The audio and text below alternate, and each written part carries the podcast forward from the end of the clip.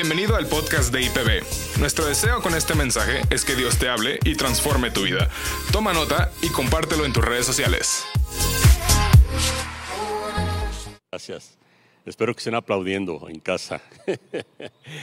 es un gusto estar esta tarde con ustedes, familia IPB.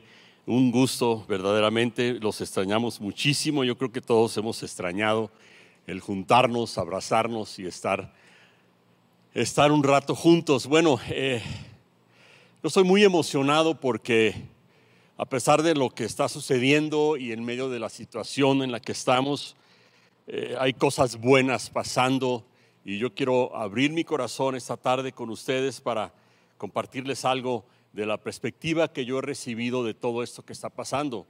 Ah, obviamente, quisiera esta tarde compartirles esta perspectiva con un cuadro bíblico, con un marco bíblico, con una, con una visión bíblica, porque creo que todo lo tenemos que reflejar en la palabra. Y quiero platicarles un poquito de esta escena, de este acontecimiento, de este evento en el libro de Josué, cuando los israelitas cruzaron el río Jordán, muy conocido por todos, pero yo estuve orando, estuve buscando en la palabra de Dios, como les dije, qué marco ponerle al sentir que traigo, y esto fue lo que recibí en Josué capítulo 3, versículos del 1 al 17, se encuentra una historia fantástica. Me encanta esta historia porque el pueblo de Israel va a enfrentar y va a ser testigo de uno de los milagros más increíbles que están documentados en la Biblia. Un milagro espectacular, un milagro portentoso, y es aquella ocasión cuando Dios ah, les permite cruzar el río Jordán a todo el pueblo de Israel. La historia está ahí, Josué 3 del 1 al 17, la voy a resumir rápidamente y luego voy a dar una perspectiva profética de lo que está ahí, que creo que tiene que ver con lo que está pasando en estos momentos. Eh, Josué estaba guiando al pueblo de Israel y, y los guía hasta las orillas del río Jordán. Y llegan, acampan tres días ahí antes de cruzarlo eh, era un río de unos 6, 7 metros de profundidad y tenían que caminar como kilómetro y medio para cruzarlo. Y en ese momento llegan, acampan tres días y, llega el momento de cruzarlo. Entonces eh, Josué le pide a los sacerdotes levitas, es un punto importante, le pide a los sacerdotes levitas que vayan ellos adelante y ellos llevaban el arca del pacto, que todos sabemos que era lo que representaba la presencia de Dios ahí, y entonces eh, llevan el arca del pacto los sacerdotes levitas y Josué les dice que se adelanten y que, que, cuando, que cuando lleguen al río, les dice Josué, que den unos pasos, solamente unos pasos en el río y dice que en ese momento el río se va a abrir para que el pueblo pase. ¿Qué es lo que sucedió básicamente? Cuando los sacerdotes levitas pusieron sus pies en la orilla del río, escuche esto, esta, esta, escena me emociona a mí, de veras me emociona, me, me, me, me, estremece, porque me imagino a los levitas ahí parados en, el, en la orilla del río y obedeciendo al líder Josué, solamente se pararon ahí y el momento que pusieron sus pies, ¿qué pasó? El río caudaloso en ese momento estaba desbordándose porque era el tiempo de la cosecha, dice, dice la narración ahí, que era el tiempo de la cosecha, entonces había muchísima agua. Entonces, ¿qué fue lo que pasó? El río hacia abajo fue y, desembocó en el mar muerto. Y el río que venía de la parte de arriba dice que se amontonó más o menos como a 50 millas en una ciudad que se llamaba Adán, se amontonó ahí, o sea que se formó como un dique o como una presa y dejó de correr el río. Entonces deja de correr de arriba, lo de abajo se va y se desemboca y dice la Biblia que cuando ellos pusieron los pies, esto sucede y el río queda absolutamente seco. Escuche esto, no dice que queda todo lodoso o fangoso, dice que queda completamente seco. Entonces Josué les dice a los eh, sacerdotes levitas que formen una, una, una valla, unos de un lado y otros de otra, para que pase todo el pueblo de Israel por un terreno seco y para que crucen el río Jordán hasta la próxima, hasta, hasta, hasta el otro lado. Y iban a salir casi, casi cerca de Jericó, donde se comete otro milagro increíble después, que no vamos a hablar de él ahorita. Entonces, esta es la escena.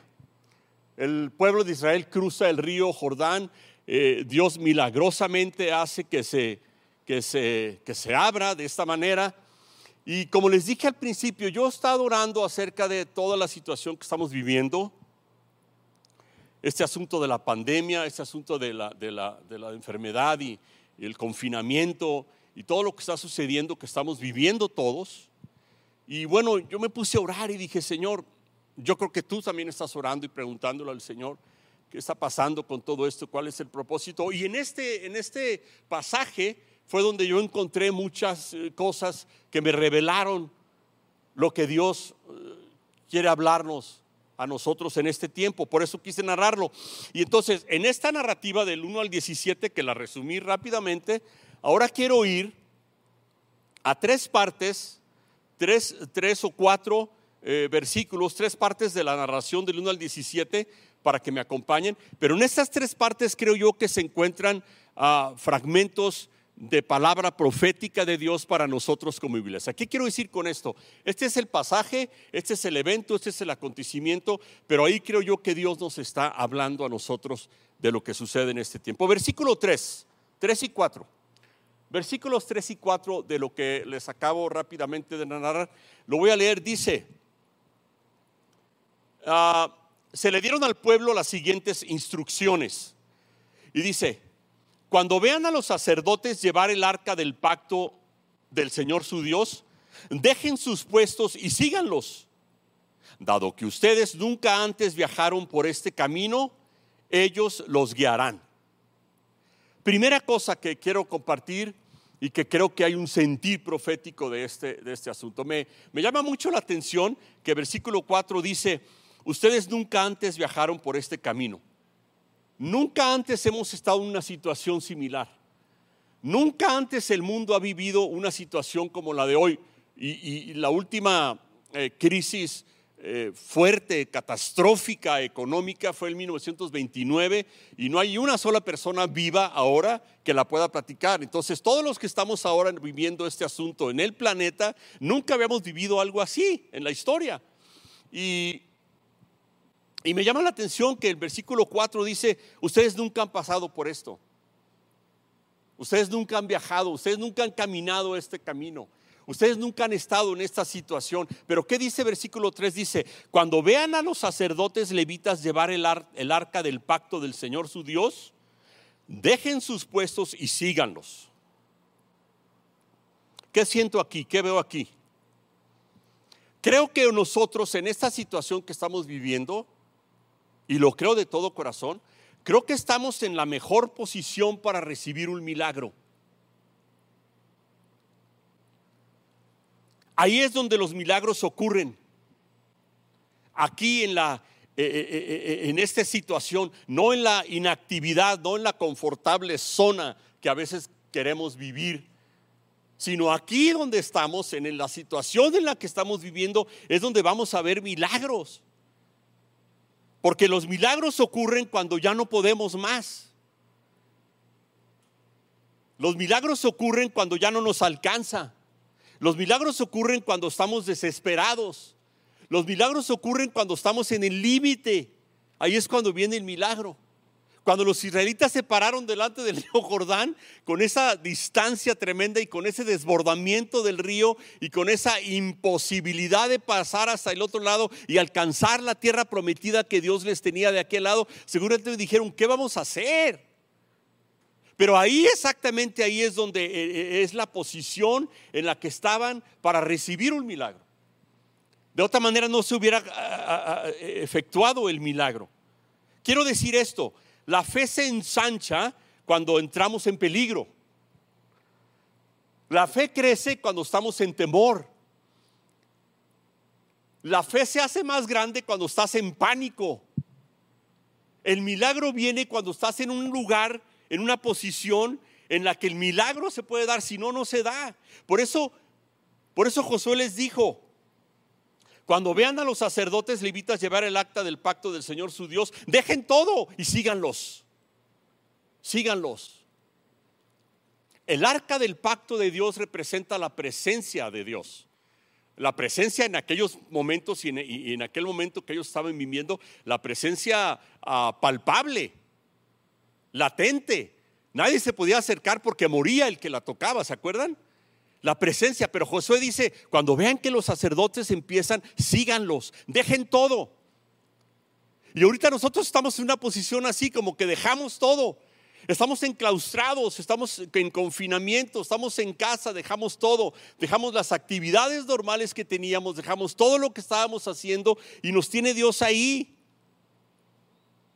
Me llama la atención que versículo 4 también dice, quédense lejos a la distancia del arca. Dice, mantengan una buena distancia entre ustedes y el arca. Asegúrense de no acercarse demasiado. Con eso de que nos eh, han recomendado la sana distancia, hasta en eso hay detalles proféticos ahí. Pero lo que quiero decir es esto.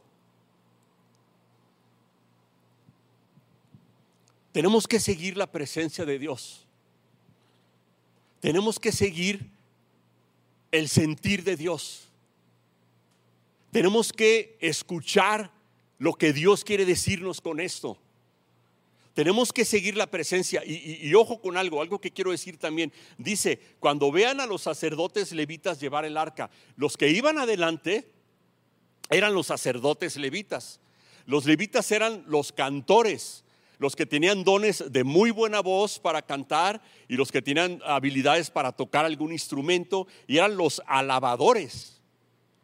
Entonces nosotros como pueblo tenemos que seguir a la presencia de Dios en alabanza y en adoración mientras vamos a pasar situaciones como estas. Eso es lo que quiere decir. Seguramente el, pueblo yo no creo que estuviera emocionado, yo creo que estaban atemorizados. ¿Qué está pasando? ¿Qué dice Josué? Que sigamos el arca y, el mar qué? ¿Y el, ¿Y el desbordamiento qué? Imagínense, por favor, usen su imaginación. Un río, imagínate un río desbordándose, cayendo con una velocidad, dicen que de 7 kilómetros por hora, una velocidad de 7 kilómetros por hora, y el río ahí, los, y los israelitas ahí delante. Y Josué solamente les dice, sigan, sigan la alabanza, sigan la adoración, sigan la presencia. Ustedes nunca han pasado por algo así, pero yo les voy a mostrar cómo pasar por algo así. Entonces, quiero repetir rápidamente esto. La fe se ensancha cuando entramos en peligro. Si no estás en temor, en peligro, en pánico, en desesperación, en una situación especial de este tipo, tu fe no va a crecer.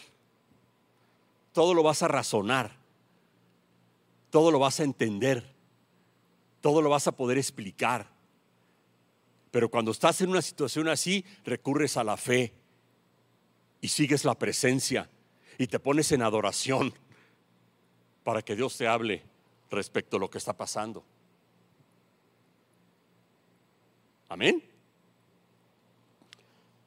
Versículo 5, otra cosa que entendí y que descubrí que Dios me dio con un sentir profético. Versículo 5. Empiezan a caminar, empiezan a formarse para, para, cruzar el río Jordán. Todos los, todos los israelitas detrás del arca, detrás de los sacerdotes, empieza todo el pueblo a formarse. Eh, carretas, caballos, ganado, mujeres, hombres, niños, millones de personas. ¿sí? Empiezan a formarse y versículo 5 dice, Josué le dijo al pueblo, híjole, escuche bien esto, por favor. José le dijo al pueblo, purifíquense. Y en otra versión dice, prepárense para, presentarse delante de Dios. Dejen de vivir una vida descuidada. Dice, Versículo 5, porque mañana el Señor hará grandes maravillas entre ustedes. Purifíquense. Prepárense para presentarse delante de Dios. Dejen de vivir una vida descuidada, porque mañana el Señor hará grandes maravillas entre ustedes. Este, o sea, esto me, híjole, si algo está haciendo Dios si algo está haciendo Dios en la vida de cada uno de nosotros, ahí enclaustrados, en cuarentenados, es que nos está preparando. si escuchamos la palabra, nos está preparando. Dije, dice, dejen de vivir una vida descuidada. ¿Cuántos de nosotros no hemos entrado ya en una reflexión en casa y hemos estado pensando en cómo he estado haciendo las cosas, cómo he estado llevando mi vida, cómo he estado eh, solucionando las, las situaciones? Prepárense, dice Josué. O sea, no solamente dijo, ¡eh! Una porra, una porra para los sacerdotes levitas, porque los vamos a seguir, una porra para Dios, un aplauso al Señor. Dice, prepárate, purifícate. ¿Por qué? Dice final del versículo 5, porque mañana el Señor hará grandes maravillas entre ustedes. El día de mañana vamos a ver milagros. Y cuando Dios nos está preparando para algo, nos prepara porque mañana tiene algo para nosotros maravilloso. Y probablemente la preparación no nos gusta, no nos acomoda, no está chida, no está, no está cómoda. Estamos perdiendo trabajos, estamos perdiendo dinero, estamos, estamos eh, con unos conflictos económicos tremendos. Pero es una preparación, dice Dios, purifícate, porque mañana voy a hacer milagros. Yo puse aquí, aprovecha la oportunidad puse aquí, cuando regresemos, ¿vamos a seguir siendo los mismos?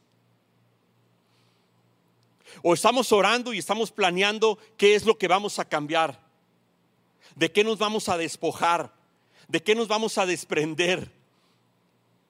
¿Qué cosas me doy cuenta que son desechables, desechables, perdón, y me puedo despedir de ellas? ¿Qué cosas no son útiles y voy a crear nuevos espacios y voy a incorporar nuevos hábitos en mi vida? Eso es, eso es prepararse, purificarse, dejar de vivir una vida descuidada. Eso estás diciendo. ¿Vas a volver después de la cuarentena y vas a ser el mismo? ¿La misma?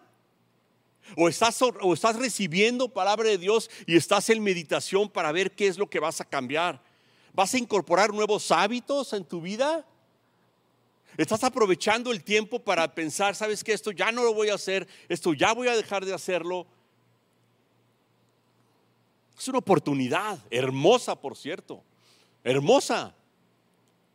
Dentro del sufrimiento, sí, ahorita voy a hablar de esto. Pero vamos viendo la oportunidad, no solamente el sufrimiento, vamos viendo el mañana, no solamente el hoy. Dios es un Dios de mañana. Mañana voy a hacer grandes maravillas. No te preocupes por el mañana, dice el Señor. Yo estoy, yo, yo, yo estoy a cargo del mañana. Tú, tú preocúpate por tu presente. Dios es un Dios de mañana y nos deja el presente a nosotros. Ahorita, hoy, en este día, en el presente, ¿qué estamos haciendo? ¿A qué nos ha llevado la meditación y la reflexión? ¿Qué estamos haciendo que no hacíamos? ¿No les ha pasado que se han dado cuenta que ahora tienen más tiempo para platicar con sus hijos?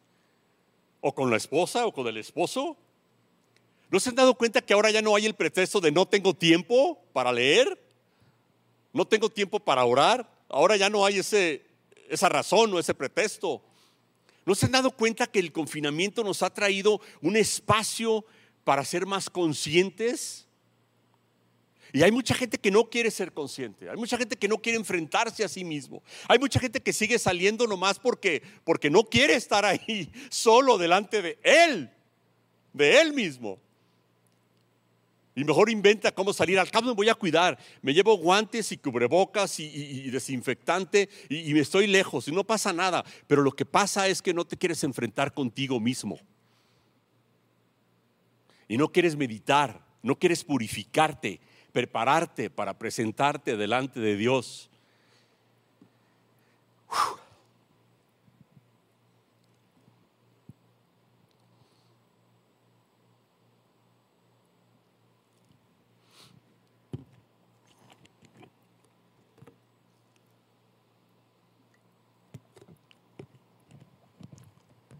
En el versículo 9 hay otra palabra otra palabra profética que yo encontré ahí. Ah, por cierto, rápidamente, cuando hablamos de, incorporar nuevos hábitos, de aprovechar la oportunidad de hacer todo lo que acabo de decir, ah, yo quiero, yo solamente quiero decir un ejemplo, así rápidamente. Ah, yo, por ejemplo, en mi vida me he dado cuenta en este confinamiento que Dios me está empujando más y más a lo profético. Es algo que yo he dejado, es algo que me da flojera hacer, lo digo con mucha vergüenza, pero es la verdad. Eh, me da flojera enfrentarme con profetas que hay en el mundo y que no estoy de acuerdo con ellos o la manera en que ven las cosas. Y, y el Señor me ha estado hablando, me ha estado diciendo, a mí no me importa lo que pienses. Yo te di un don y quiero que lo desarrolles. Ese tipo de cosas creo que van a pasar en el confinamiento. Dios nos va a hablar muy adentro, muy, muy profundamente. Y, es el tipo de cosas, vas a volver y vas a ser igual de, mal administrado ahora que regreses. Hablé con una persona, por cierto, eh, eh, en la semana eh, que estás pues, sufriendo igual que todos, ¿no? Por la situación y, se cancelaron los negocios y todo esto. Pero uno nomás, solamente uno, no es cierto, dos personas. Me dijo, yo hace mucho tiempo empecé a ahorrar, me dijo, y tiene un negocio, y me dijo, y guardé Leí un libro, me dijo, que había que guardar y guardé seis meses del gasto, eh, del gasto corriente de mi negocio por si algo pasaba algún día.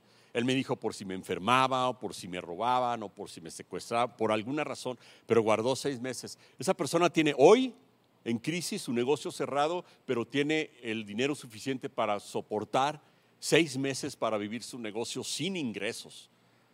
Es el tipo de cosas que que creo que esta situación nos va a cambiar, nos va a hacer cambiar, tenemos que cambiar. ¿Cómo?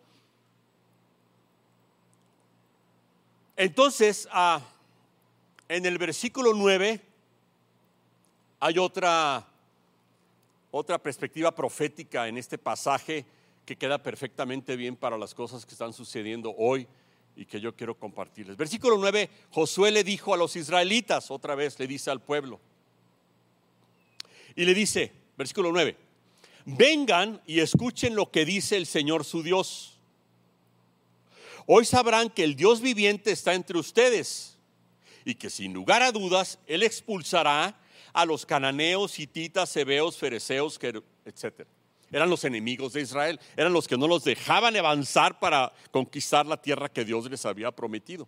Entonces, Josué les dice, vengan y escuchen lo que dice el Señor su Dios.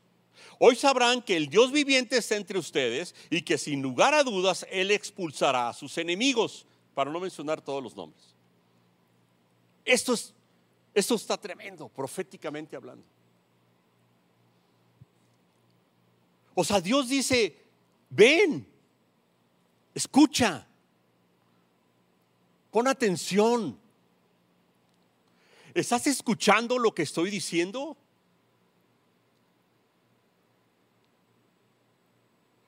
¿Estás oyendo lo que estoy diciendo?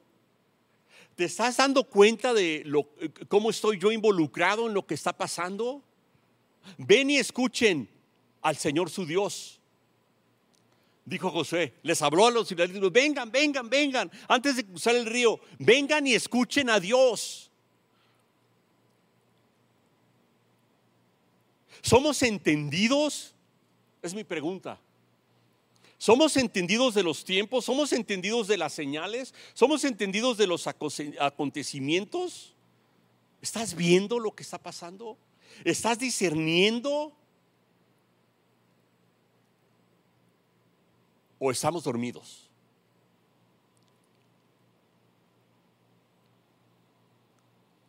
Hoy sabrán que el Dios viviente está entre ustedes y que sin lugar a dudas Él expulsará a sus enemigos. ¡Guau! ¡Guau! Hoy sabrás que Dios está contigo. Y si estás en este momento sufriendo, y estás en este momento desesperado, desesperada, si estás pasando por un tiempo muy difícil a causa de la situación, yo te digo, hoy sabrás que Dios está contigo y que va a expulsar a todos tus enemigos. ¿Cuáles son tus enemigos? Tus creencias, tus pensamientos tóxicos, tus temores, tu pánico, tu ego, tu falta de confianza en Dios, tu arrogancia, no sé. Pero lo que sé es que Dios dice, hoy vas a saber que el Dios viviente está contigo y que va a expulsar a todos tus enemigos y que todo lo que está sucediendo el día de mañana lo vas a ver como un milagro que Dios te dio. Y vas a platicar de la, de, la, de la, pandemia como una anécdota del pasado. Y vas a platicar de ella como diciendo, cuando Dios trajo esta pandemia al planeta, a mí me fue muy bien porque yo caí en la desesperación, pero salí y el Señor me libró y ahora estoy en otro lugar. Es el propósito.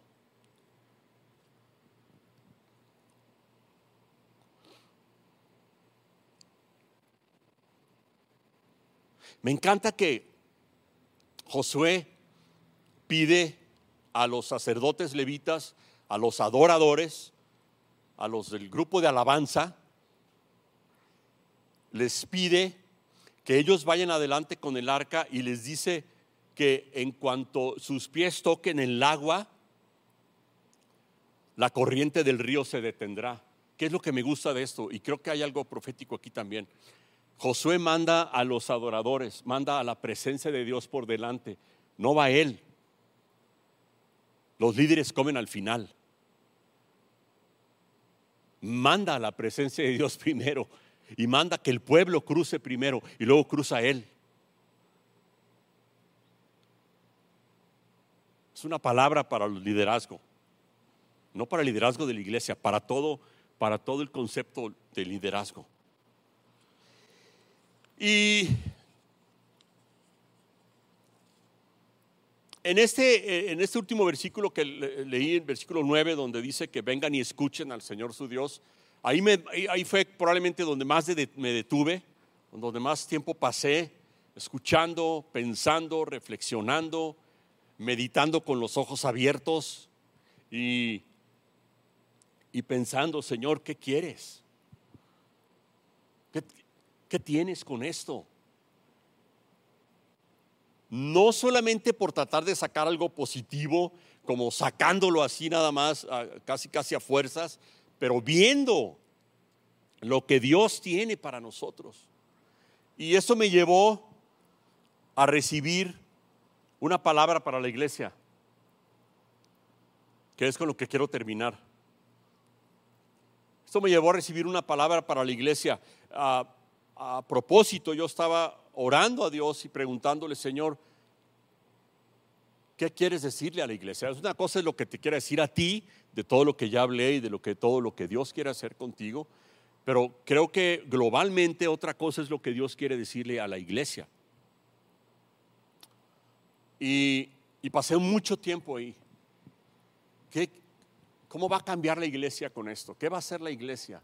La iglesia cristiana. No una iglesia, la iglesia global. ¿Qué le estás, qué le estás queriendo decir a la iglesia? ¿Qué, qué, quieres, ¿Qué quieres que la iglesia cambie? No creo, que no creo que solamente quiera cambiar el tipo de servicios en lugar de presenciales en línea. No creo que sea solamente eso. Y me quedé mucho tiempo ahí y una mañana, muy temprano, el Señor me llevó a un, a un versículo, a un pasaje que está en Isaías, el capítulo 61. Y este, este creo que es el desafío para la iglesia. Este creo que es el, el llamado para la iglesia. Este, este creo que es uno de los propósitos de Dios para la iglesia con esta situación. Lo voy a repetir. Este creo que es uno de los propósitos para la iglesia a través de esta situación. Y Isaías 61, eh, del 1 al 4, lo voy a leer. Y es este, el profeta Isaías. Y es un pasaje que Jesús después leyó en Lucas 4, en la sinagoga, Jesús mismo con sus propias palabras, pero lo voy a tomar de Isaías 61 y dijo, el Espíritu del Señor Omnipotente está sobre mí por cuanto me ha ungido para llevar buenas noticias a los pobres. Me ha enviado a sanar los corazones heridos, a consolar a los de corazón quebrantado, a pregonar el año del favor del Señor, porque es el tiempo que Dios eligió para anunciar el año de su gracia, a consolar a todos los que están en duelo, a confortar a los dolientes. Me ha enviado a darles una corona, dice una versión, un ramo de rosas en lugar de cenizas, aceite de alegría en vez de luto, traje de fiesta en vez de espíritu de desaliento. Reconstruirán las ruinas antiguas, restaurarán los, los escombros de antaño y repararán las ciudades en ruinas, dice el Señor. Creo que nosotros somos ese pueblo ungido. Creo que nosotros somos el pueblo de Dios que recibe esta unción y este llamado a través de estas situaciones. Creo que Dios nos está llamando para llevar esas buenas noticias a los pobres. Lo que pienso en el, en el fondo de mi corazón y que Dios me está hablando fuertemente de esto es que creo que la iglesia se tiene que volcar hacia la gente necesitada. No como lo hemos hecho en el pasado. Creo que esta vez va a ser algo sin precedente. Creo que esta vez la gente va a necesitar tanta ayuda que la iglesia va a tener que volcarse a llevar las buenas nuevas, las buenas noticias, a sanar corazones heridos, a consolar corazones quebrantados, a anunciar el año de su gracia. Este es el año de la gracia de Dios, el año de la pandemia, el año de la gracia de Dios, el año en que tenemos que levantarnos de la silla e ir salir con el quebrantado, con el dolido, con el que está de duelo por si alguno de sus afectos fue impactado. Es el tiempo que la iglesia tiene que levantarse e ir a consolar, a darles coronas y ramos de rosas, dice. En vez de las cenizas en, eh, las que la gente va a estar concentrada. Vamos a llevarles rosas. Vamos a llevarles bendición. Y no solamente orar por ellos, que es algo magnífico, increíble. Pero eso lo hemos hecho toda la vida. Hoy Dios nos está llamando a hacer algo que nunca hemos hecho. A todos. Nos está llamando a levantarnos ir a reconstruir las ruinas, a restaurar los escombros, a reparar las ciudades. Hay gente que va a quedar en ruina. Quiero que lo sepan.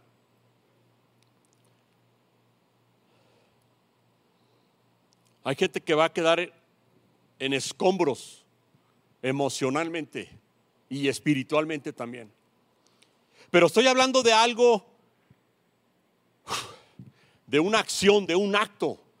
Estoy hablando de que pienso que la iglesia tiene que volcarse a ayudar Va a haber tanta necesidad. Va a haber tanto dolido, va a haber tanto quebrantado, va a haber tanto quebrado. Va a haber tanta gente sin trabajo, sin sueldo. Va a haber tanta gente con sus negocios quebrados.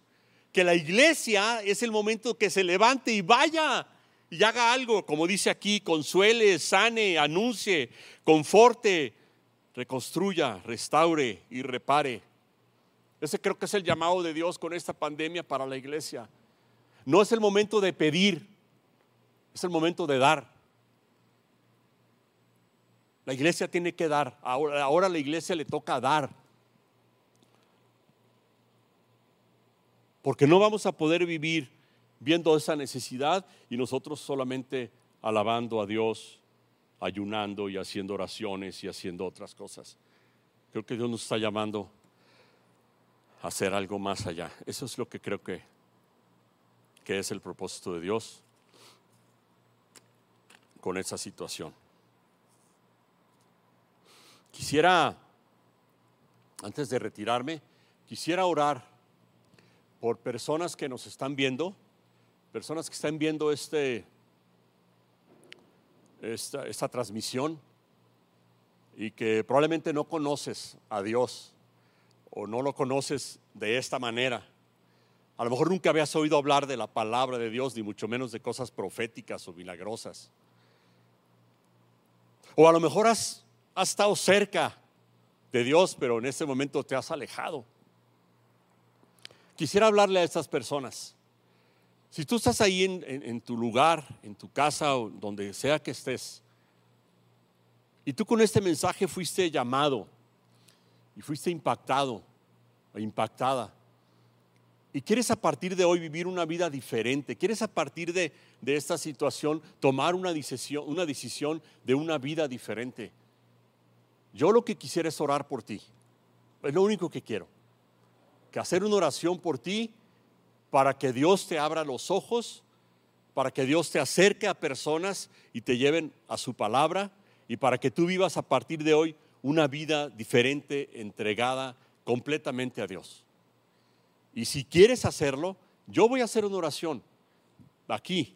Y tú donde estás, ahí en tu lugar, solamente repítela, solamente repítela.